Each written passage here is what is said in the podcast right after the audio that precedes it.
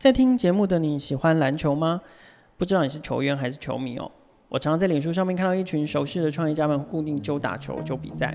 那我不知道从举办或者是管理比赛跟球员到赛事记录，你们都是怎么解决这些问题的？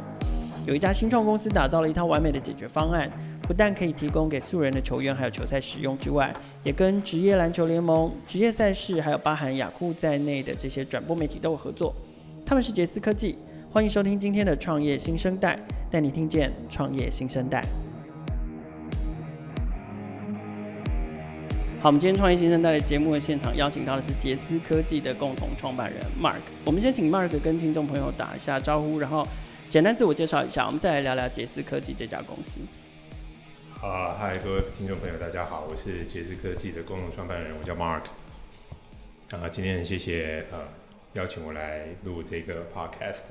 对，好好低沉运动员的声音啊！听众朋友如果看得到他的穿着打扮，就这样像是一个，就像是一个标准的篮球员的身材、身高跟穿着打扮。所以，我们今天要聊的这家公司杰斯科技，它其实做的也是跟运动有关的项目。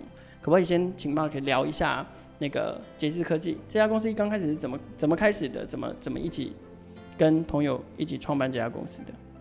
嗯、um。一开始其实想解决的问题就是一群爱好篮球运动的人，他所面临到没有人帮他做这些相关记录的事情。对，所以所以一开始就想要解决这个问题。那那原因很简单，就是我们包含我自己从国中就开始打球。对。那其实到时至今日，在杰斯科技出现之前，嗯，我以前打的多好。我相信在场各位没有人知道，当然我可能也没有打得很好，但是我就想要有一个人可以帮我做这件事情。好，那这件事情后来它就变成我在正大 EMBA 的时候的一个论文。好，那做什么事？啊，你说论文吗？对，不要，就是你说有一个人帮你做这件事，那是做什么事？做做记录的事情。OK，所以我们就期望呃，透过一整套的服务让。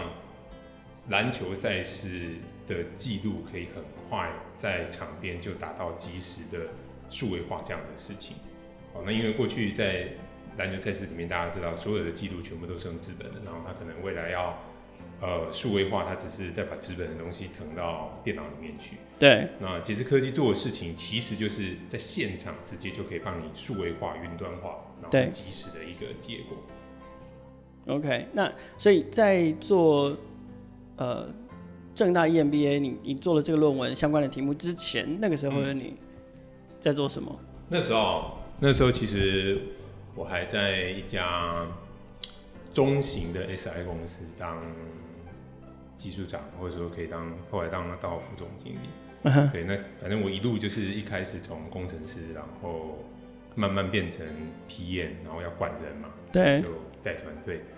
然后可能我自己对技术还有一点点特殊的喜好啦，所以我还蛮喜欢带团队，然后带技术的人，然后去帮客户解决很多问题。所以也可能是因为这样，所以后来又冒出了这个 idea。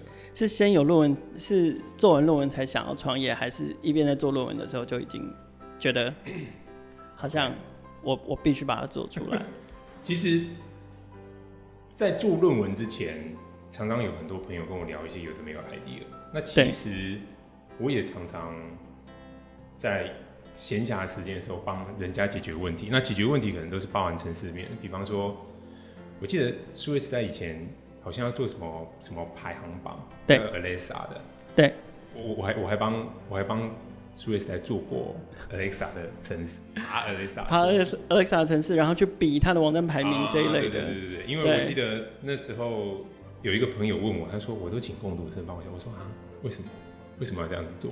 嗯，对，所以后来真的有，就就真的做了这件事情，就帮他解决问题，这样就就解掉了。所以我记得在那之后，那个题目他们就没有再找过共读生来做这件事情。就以以前都是用共读生，就一一一个网站一个网站就去输输完，然后然后抓他的名字，然后把资料记下来。对，然后后来就是是我们我们公司的同事就请你帮忙，应该是。年代有点久远，我们竟然有这样的渊源哦！我们还会做网站评比这件事情，可能应该是相当相当久了，可能可能超过五年或十年以上的事情了。嗯，对。然后这显示就是 Mark 非常的资深这样子，所以 基于一个想要解决问题，然后呃又写了论文，又写了这个这这个问题也是自己呃长久以来自己的 pain in the ass，所以你就很想要把把这个问题解决，所以就决定创业了。啊，差不多是这样。对。OK，好，那呃你自己做出了什么东西？然后如何帮你自己还有其他的运动员解决什么样问题？可不可以用？呃，让我们更更清楚的、具体的理解一下那个场景。好，呃呃，其实发展到现在，呃，杰斯科技的 GoHoops 平台现在已经有四大的产品线。好，那对那其实一开始做的事情是，呃，我们叫它 GoHoops Builder，其实在帮助赛事主办方去管理他报名的球队啊、球员啊，还有他的赛程等等等这些东西。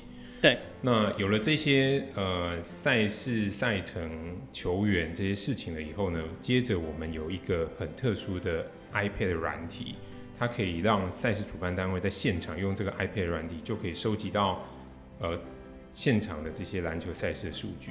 嗯、那那那这个 iPad App 是到目前为止在全世界它是一个很特别的设计，因为我们当初以我们篮球人的出发点来讲，我们很希望做到一件事情，就是。呃，我不要你只是记录发生什么事情，我还希望你记录在场上的什么样的位置发生了什么事情。所以这个其实呃是一个很大的挑战。那我们花了一些力气去把它做出来，那也是到目前为止杰斯科技在收集篮球赛事数据的一个特点。我们有场上发生任何事情的位置点，嗯、所以这个就。呃，在我们很多的服务里面，最简单明了提供出来就是，我可以告诉你说，这个球员或者是这个球队现在在场上他投篮的命中点跟没有命中点，但其实比那还要更多。我甚至知道说他在哪里发生失误，他在哪里抢到篮板。OK，这个都是呃我们在呃 GoHoops 这个场边 iPad 的这个 App 它所提供出来的机制，所以也是这样子让呃场边的记录员他可以。直接的使用我们的 iPad，然后他直接就 digitalize，然后上传到云端，然后，所以我们现在在很多一级赛事里面，我们才可以及时的去分发这些数据出来。所以以前都是用纸本，以前都是用纸本，对。然后以前那以前纸本，第一个是纸本上面可以记录这么多事吗？可以，密密麻麻的。哦，但是就是密密麻麻的，就是密密麻麻。然后再还要再经过一个呃事后第二次的 key in 的过程，或者是。誊写或整理的过程，对。但是现在，如果我们直接在平板上面运作的话，平板上面其实，呃，包含了除了可以记录下事件，像像 Mark 刚刚讲的，我们也可以记录下位置。位置。那我要记位置这件事情，我可以想象在平板上相对来说就轻易的多了，因为，呃，操作界面上应该就有一个直接的球场现场球场的图了，所以我我要在哪一个位置记下它发生了什么事，对，其实相对来说就会容易非常非常多。没有错。我就不用在那边写写一堆有的没有的注记，是是是，还要先记下位置才能写下事件。对，哇，那以前用手写的人写字很快哎，很厉害啊。对啊，非常厉害。嗯，然后这样的东西用了多少年呢？啊？嗯，从篮球发明开始，跟蔡蔡伦造纸之后，非常长一段时间。像像我们前阵子帮篮协翻琼斯杯的资料出来。对从第九届，那去年是四十一届啊！我必须要 Wikipedia 它。琼斯杯谁会记得？谁记得琼斯杯从哪一年开始？太可怕了！去年四十一届，去年四十一，二零一九一九七呃一九七七一九七几了？一九七几？一九七几年开始，所以四十年四十年来都都是用手写，一直到。呃，在在我们之前，当然当然有一些相对的，的解决方案，对对对，试着解决方案。但是以我们的服务来讲，的确是呃相对比较特别。像像过去的做法，有有了电脑以后的做法是这样子，对，两个用纸本的人中间放一台电脑，所谓的即时数据是两边做纸本的人他在写纸本，然后他嘴巴会讲出来，然后他讲出来的时候，那个人坐在中间人用电脑就咔啦咔啦咔啦赶快把它敲进去。听起来好像法庭的过程，有有点像那个概念，对，嗯，有一个书记官，对，所以其实他们常常遭遇到问题，你看三个人的 cooperate 的就会遇到说，如果中间这个人他反应稍微慢一点，对然后两边一直在讲，他常常就会很难 catch 到整个比赛的节奏。嗯哼，嗯哼，那我们的服务概念上，你就把它想象成本来用纸本的人，你就把他的 paper 抽掉，然后换成用 iPad，所以他其实他本来的概念是没有改变，而且他又可以马上的 digitalize。对，所以也不用再多一个人跟他一起合作这个事情。对，所以其实整体来讲都是变得比较简单。这推出这样的服务这件事情，在技术上面，呃，它的难点在哪里？嗯，它必然有一个难点嘛。就就是说，我觉得当然，行动载具的出现，iPad 的出现，然后这些呃相对来说其实便宜，嗯，已已经不算贵了，就是便宜的硬体，然后越来越厉害的。的配件来哦，我们一人都有一支的 Apple Pencil，这些东西不断的出现。嗯、那，呃，可是我觉得这件事情最难做的地方，做服务或者是做平台最难的地方，一定就是它那个软的核心。所以那个技术技术上面它的难点在哪里？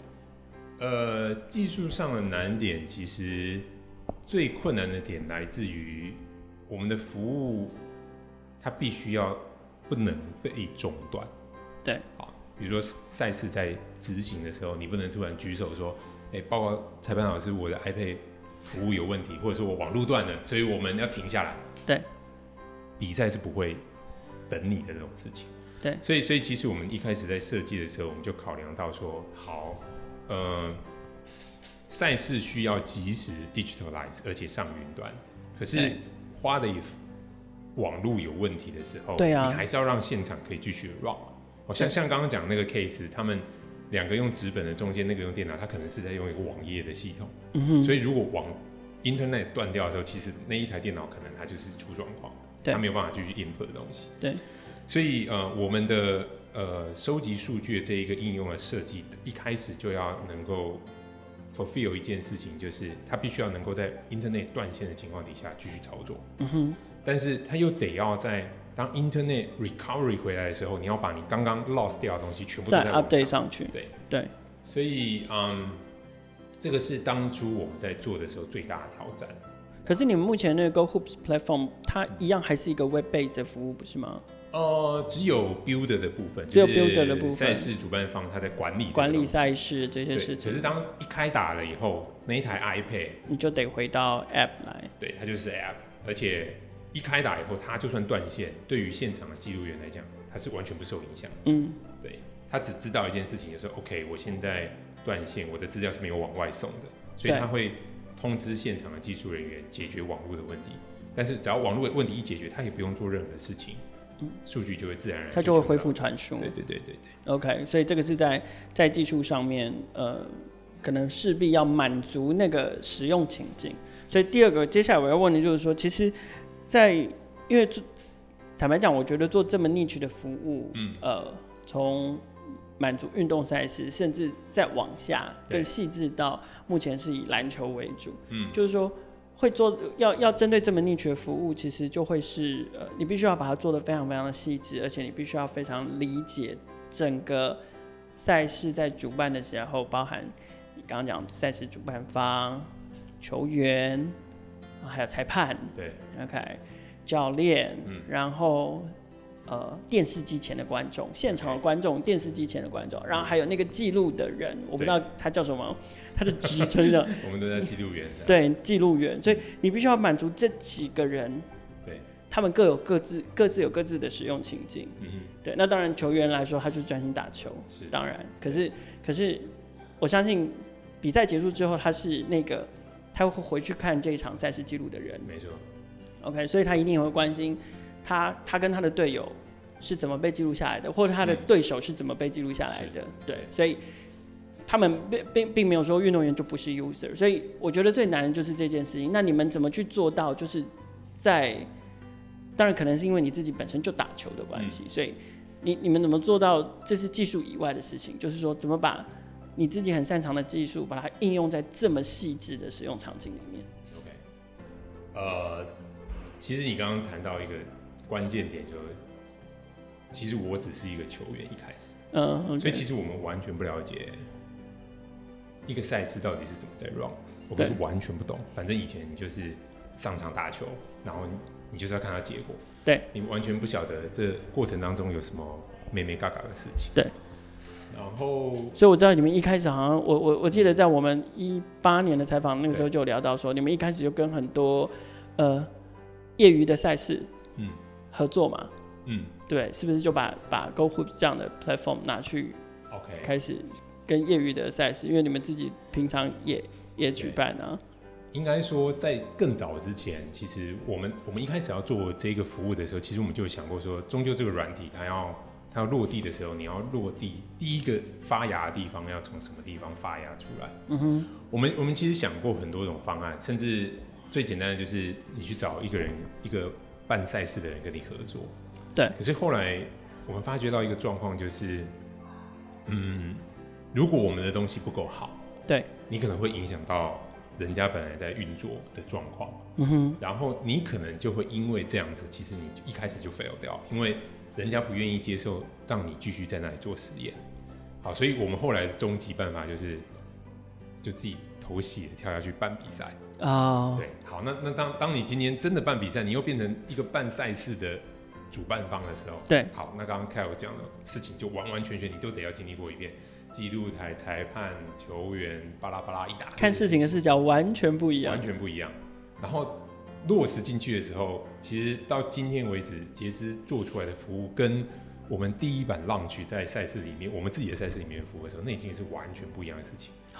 对，已经是完全不一样的东西。因为我们曾经以为我们很懂篮球赛事，但其实落实下去的时候才知道，完完全全不是你想象的那样子。所以就在这个过程当中，一直改，一直改，一直改。所以你刚刚讲到的，其实是当你看到。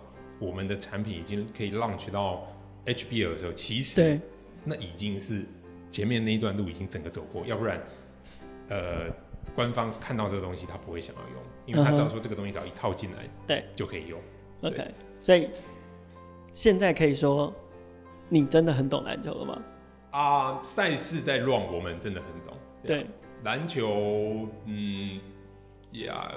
很多很细的东西，其实我们就是你以前只是看球、看帅，嗯、然后看感觉，可是现在你看球会去看很多很细的东西，所以可能就是更深一点的门道，对，对对，更深的门道，对。OK，那呃，像像目前杰斯提供了这样的服务，除了解决手写记录，手写记录有、嗯、有麻烦，对，有有有笨重，有。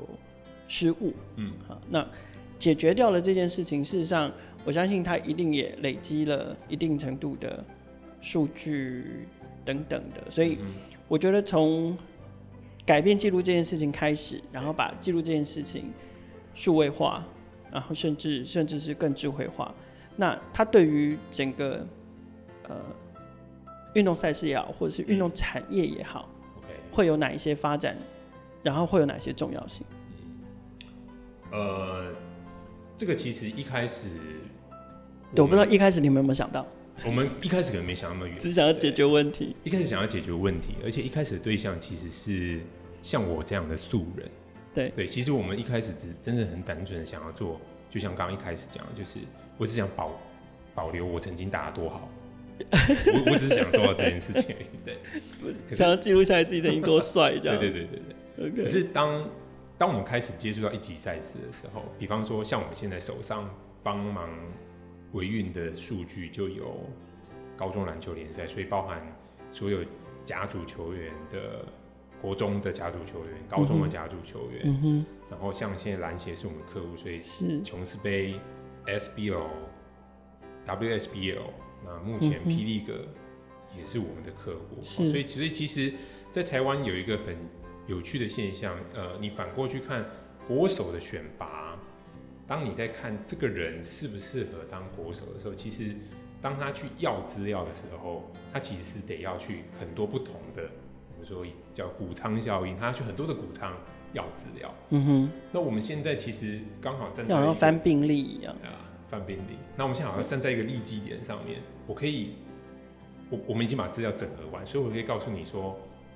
当今天从田磊现在这一个时间点往回看，是他过去的资料怎么样拉出来，是可以从我们这边整个拉出来。嗯，林志杰过去的数据这样拉出来，是可以怎么拉出来？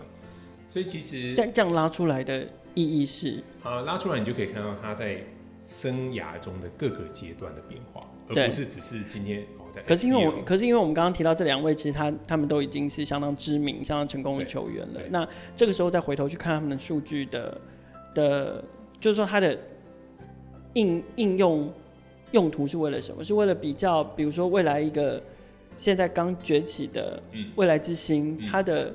他的成长路径或发展路径比较接近谁吗？是，应该怎么去培训他吗？所以可以用这样的方式来应用。你可以比较，因为因为因为很多事情其实，呃，在传统上可能会是用一个感觉，比如说球像一样嘛，MLB 就分两派，数据派的跟传统的球坛。对，好，那那我们就是比较偏向数据派那样子的概念，因为因为传统的球探的看法，哎、欸，他他似乎像谁？OK，, okay. 可是你可能。以比较科学的方式，你需要有一些东西去佐证它。那我们现在可以做的事情就佐证。嗯。那另外一件事情是，呃，尤其是运动员很有趣的地方是，像我们在工作的人，我们都有我们自己的履历。OK，你要今天你今天要去一另外一个公司工作的时候，你可能要把你过去的 resume 拿出来给人家看。是 OK，好。可是运动员他如果要拿这些东西出来的时候，回到刚刚讲的，我我要去哪里拿？我又要去。这里要，这里要，或者是要整理媒体报道嘛？就只能，除非他真的非常厉害，那媒体报道有报道说，哦，他哪一年赢了什么比赛，哪一年得分多少，怎么样，怎么样，怎么样，怎么样，怎么样？对，可是那都得这样子，在四散各地的资料得来慢慢的收集。对，OK，所以事实上，这个对于一个是对于呃未来未来的球星的培养是一种一一一路，那比较商业化一点，就是说球员的。交易、挖角，其实都可以用这个数据来判断它的价值。天哪，好残酷哦！就是让，对啊，OK，但是但是确实也也更有依据了。虽然虽然有点残酷，就是说直接按照数据、按照发展、按照它它可能有一个成长曲线是往上还是持平的，甚至是略显下滑的，都都一目了然。一目了然。对那这就会影响到他的身价，跟他谈判的时候他的筹码这样子，所以这是几个应用的层面。OK，然后我我知道，呃，当然另外一个应用层面是你们后来也有跟比如说媒体合作，就是说，呃，观众在看转播的时候，就也可以看到透过呃 Go Hoops 平台去现场记录下来的一些数据，对，然后一些资料就可以马上的呈现在呃。我们转播平台的镜面上，嗯，对，那呃，就是这个这个这个也是另外一种应用方式嘛，对，OK。但对观众来说，呃，这个跟他们传统的收视的差异在哪里？就这对观众带来什么样的价值？其其其实对观众来讲，他自己可能不知道，但但以我们过去，不管是跟雅虎或者是 Fox 合作，对，呃，以以雅虎来讲好了。我们我们在产出这些所谓的场上的位置的，好，比方说像投篮有没有进啊，没有进这件事情，嗯哼，其实他一年第一年 launch 这个服务的时候，它的网页浏览率就整整成长百分之四十三，所以所以其实哦，就很现实的问题就是，其实球迷朋友是喜欢看到这样的东西，就是有点像内容，当对。媒体端。他给他更充实的节目跟内容的时候，其实以雅虎来讲，他的他的呃网站的留存时间就提高了，留留存时间提高。OK OK。那以电视媒体来讲，其实 Fox 那个 case 是很有趣的，就是因为他们看到雅虎的效果，所以他们觉得说，那我们可以在转播上面用，因为不要再让主播球评是。干讲，如果有一些画面可以带出来，嗯，而且是现场即时、即要即时的数据带出来那主播球评突然之间那个发挥的功力就马上变强，嗯，对，所以效果也是相当的好。OK，所以你们的合作对象现在有，呃，赛事主办方，不管是各种的协会啦，或者或者是什么联盟啦，这个会是你们的合作对象，会是你们的客户，然后媒体也会是你们的客户，媒体也是。那所以你们的盈利模式。呃，只有朝 B 端发展嘛？有没有有没有朝 C 端发展？可不可以聊聊你们的你们的盈利模式？因为毕竟打造这样的平台还是得 sustain 嘛。对。呃，目前应该说以过去来讲，的确我们一直是在 B to B 的这条路上，提供赛事主办方提供呃媒体一些资讯内容上面的应用。对。但就像刚刚往前推一点点，当我们跟这些 B 越认识越深的时候，其实我们就会观察到他们的客户对想要的东西。嗯哼。好，那其实对我们在做呃 business model 的转变或者是在研发上来讲，我我我如果可以更快抓住他客户的喜好的话，其实当初我们想的是，我如果抓住他客户的喜好，我就可以抓住你的，因为你就会有这个需求。对。所以其实呃后来也因为这样，我们就渐渐的有一个方向，就是我们叫它 B to B to C 的 business model。嗯哼，我去了解我客户的客户想要什么样的东西。那 B to B to C，B 是指 B 呃第一个 B 是你们，第二个 B 是啊赛事主办单位或者是媒体。OK，那最后一个 C 是谁？呃 C 可能就是大部分就是球员或者是球迷，关心篮球赛事的人。哇，可是球员跟球迷这两件事情。又又又不一样对，好，那所以我们可不可以聊一聊？就是因为刚刚针对主办方或者是媒体他们要做的事情，我们大概比较理解了嘛。对。那我们针对球员跟球迷，嗯哼，分别要做什么事情？OK。哦，其实一开始我们只想做。服务给球员用，因为我我自己就是球员，虽然某种程度上我算是球迷啊，但是以整个服务的核心来讲，我们是想要做给球员用的。对，所以呃，当我们 B to B 的服务落实到一个程度的时候，收集的数据到的时候，我们就会发现一件事情：一开始我们只提供给这些终端的球员一些网页，让他可以啊、呃、每次打完比赛就可以很快的看到比赛的结果。好，然后我们发觉这些人，说真的，比我认真的人真的多很多。他们每个礼拜，那那你还在创业啊？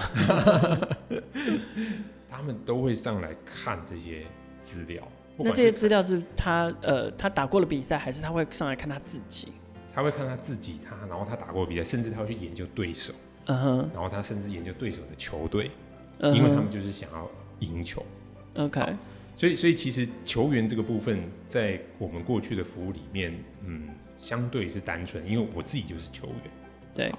所以，呃，后来我们呃做了这个 Go Hoops 这个 App 的时候，其实它的 design 都是完完全全为了球员本身去做设计的。对。好。可是这个这里的球员是仅限职业球员，还是是只要是爱打篮球的人？只要是爱打篮球，只要自认自己是一个篮球球员。OK，对，就可以用我们的服务，而且你有去参与，呃，使用我们服务的赛事主办单位，OK，那你就可以在这享有上面享有一切你想要的东西。是，对，OK，所以这个是针对球员的部分。针对球员的部分。那针对球迷的部分呢？针对球迷的部分，其实，呃，坦白说，说起来是很尴尬，就是因为你一开始一心只想要服务球员，不管他今天是职业还是素人的球员。嗯那从今年年初，我们呃 Go Hoops 这个 App 上线到现在，大概有一万多个 user 在这样子的一个 App 里面。呃，很尴尬的是，到今天这个时机点上面，其实只有两成是真正的球员。嗯，大部分都是对热爱热爱篮球的球迷们。所以八成几乎，呃，就是八成就是就是球迷。嗯哼。所以这个让我们在做服务的过程里面，其实感到很震惊。啊，就发现说，哎，我们冷落了一群其实非常支持，没有错，非常支持呃球员，然后也因为这样呃也很死忠的、呃、会上来 Go Hoops 平台上面呃关注球员的这群球迷们，我们却好像好像没有针对他们提供一些特定的服务。对，嗯哼，对。所以，所以其实呃，我们观察到这个现象以后，我们就开始慢慢的让呃这样子的一个服务的内容开始做转变，因为就看到 user 有这么多，然后球迷也这么多，嗯、可是里面却就那么一点点跟球迷有关系的服务，嗯，比方说举例来讲，像像我自己的我老婆，她算是我的球迷，对，可是她其实都在看我今天去哪里打球啊，有没有真的去那里打球？OK，然后他会去看我的照片。OK，但是他也就仅此于这样而已。对，所以我们我们大概预计，呃，就是这段时间我们做了一些一个程度的调整，所以我们预计大概下个月的时候，我们会在 Go Hoops 这个 App 里面提供一套新的体验给球迷朋友。嗯、那我们刚好跟 HBL 这边有一些合作的方向，所以我们会在 HBO 预赛的时候，把这一个球迷的服务抢先的让呃关心 HBO 赛事的球迷朋友来做使用。哇，wow, 那可以先透露一下，它有哪一些可以体验的事情吗？Okay, okay. 呃，其实内容上做一些转换啊，本来本来我们有设计给一般的球员做一些呃图卡的这样子的东西哦，比方说。你今天去打比赛，赛事主办方会帮你拍照，对，拍完照以后，他会上传到呃我们的平台上面，所以你可以在 App 里面看到你的照片。嗯，那我们后来就开发了一一系列的这种有点像球员卡的图框的服务，哦、所以你可以呃，比如说今天你打得不错啊，那你今天可以把你帅的照片拿出来，然后再加上我们的图框，上面可能就会有你的数据，有你球队的 logo，甚至你的比分，对，然后你把。它我这一场的辉煌战果，对，辉煌战果套上去了以后，你就可以把它分享到，不管是 Facebook 啊还是 Instagram 这样子去做分享。对，然后这样子的东西就衍生出一个刚刚的状况。哎、欸，今天如果是我老婆，她想要把她自己放进来的话怎么办？她是一个球迷的角色的时候怎么办？呀、嗯，所以呃，我们现在做的事情就是好，今天。就我们做 deepfake 可以换脸吗？啊，也可以哦、喔，可能未来可以做这样的事情哦、喔。对，所以现在第一个做法就是好，让球迷自己拍，嗯，拍的照片以后，他在现场，如果他在现场，研究这个比赛，对。然后我喜欢的球员，我喜欢的球队，我也一样有那一个动机去使用这样子的图画。嗯嗯嗯。那我们会在这个上面去。运用一些 HBO 的元素进来，然后让呃大家来想办法竞争这一个图框，它彼此之间谁好谁坏，然后有点像在嗯 compete 这样，有一点点竞赛的过程。可是事实上，其实就是炒热整个氛围，炒热整个。所以其实是呃听起来就是说类似的功能，类似的内容，但是我们一种的设计的角度是从球员视角。好，呃，球员是为了要记录自己，或者是表现自己，或者是把这份荣耀分享给他的球迷，这个是从球员的视角。是。可另外一种球迷的视角，就是从呃支持、崇拜，然后我参与这场赛事的那个角度，我也能够就有点像共创啊，就我也我也在这个赛事里面，我也能够提供一些提供一些我在现场观察到的事情或观察到的内容，然后再结合。大大会或或或者是赛事主办方释出的专属的图框，好像作为一种认认证或背书，说，哎、，officially 这我这个内容是出自于这场比赛的，是所以我也是这个比赛的一份子，那个概念。对，OK，所以这个是呃今年的 HBL，呃，今年就下个月，我们预计下个月十一月预赛的时候，我们会把它推出来，就已经开就就是球迷们就可以用到这样的功能。对，OK，那。商业模式，OK，商业模式，因为因为从跟主办方跟媒体合作，那个商业模式大大大家大概都可以理解。可是如果我们希望推广 To C 的服务，针对球员或球迷，那你们的商业模式会是什么？呃，To C 现在在 Go Hoops 平台上面最主要会是两个方向。第一个方向其实就是 Premium Content 的概念，好像刚刚讲的这个图框，当然。当然以 HBO 来讲，这个背后一定会有相对应的 sponsor 的方式，所以我们也会在这个地方，其实它也比较像 To B 的营收会进来。是，但我们最终的理想目标，我们想要把它变成像 Line 的贴图一样。哦。所以我们现在其实有一些插画家在跟我们合作，就是诶呃 Mark，我们想要在，我想要就 TA 就是这些篮球爱好者，然后我想要在这上面上图框，然后我可以跟你分润。嗯所以，所以我们最终目标是想要做到以图框这个 premium content 来讲，它是可以做到分润，所以上架、销售，然后做使用，好，这个是第一个部分。那第二个部分来讲的话，其实针对呃不管是球迷或者是球员，呃，我们这服务里面现在有一些呃有提供所谓的直播的服务。那我们现在直播的服务呢，其实可以针对我们今天在做数据的时候，可以因为我们已经知道那个数据的时间点，所以我们再把这个直播的影片的时间再把它合在一起的时候，其实我们可以在赛事结束的时候就把。比如说，如果开尔今天来比赛的话，他的所有的 highlight 赛事结束就全部剪给你，OK？对，你喜欢那就下载，那我可能下载三个是免费的，可是第四个、第五个开开始我可能就要收费，这是 premium content 部分。哇哦，呀，那我们希望在 premium content 的部分累积到一个程度的时候，我们可能就会走 subscription 的概念，因为嗯，反正人的人性就是如此。我今天本来我可能要付一百五十块，我就可以拿到所有东西，可是我现在只要一个月一百块。哎、欸，我可能就会考虑做这样的事情，这是我们脑袋里面想。可是不管为作为你自己，作为球员或作为球迷，你你你真的会想要去就是下载你你所欣赏的球员的那个收藏他的精彩瞬间吗？那个对你来说，它的意义是什么？而且球员或者是球迷，它的意义是什么？其实，因为我自己不不是.我自己不是运动人，所以我完全没有感受不到那个，你知道？其实。呃，我想，我想打得好的球员，他的那一个 highlight 绝对是就是那种啊，很竞技的、很帅、很漂亮的画面。那、嗯、其实像我们自己素人，我们自己有球队的人来讲，我们剪出来的 highlight 永远都是好笑的梗，然后很闹的梗。像我们，我们就剪过一个很好笑的，就是呃，我们有一个队友，然后他很开心，他。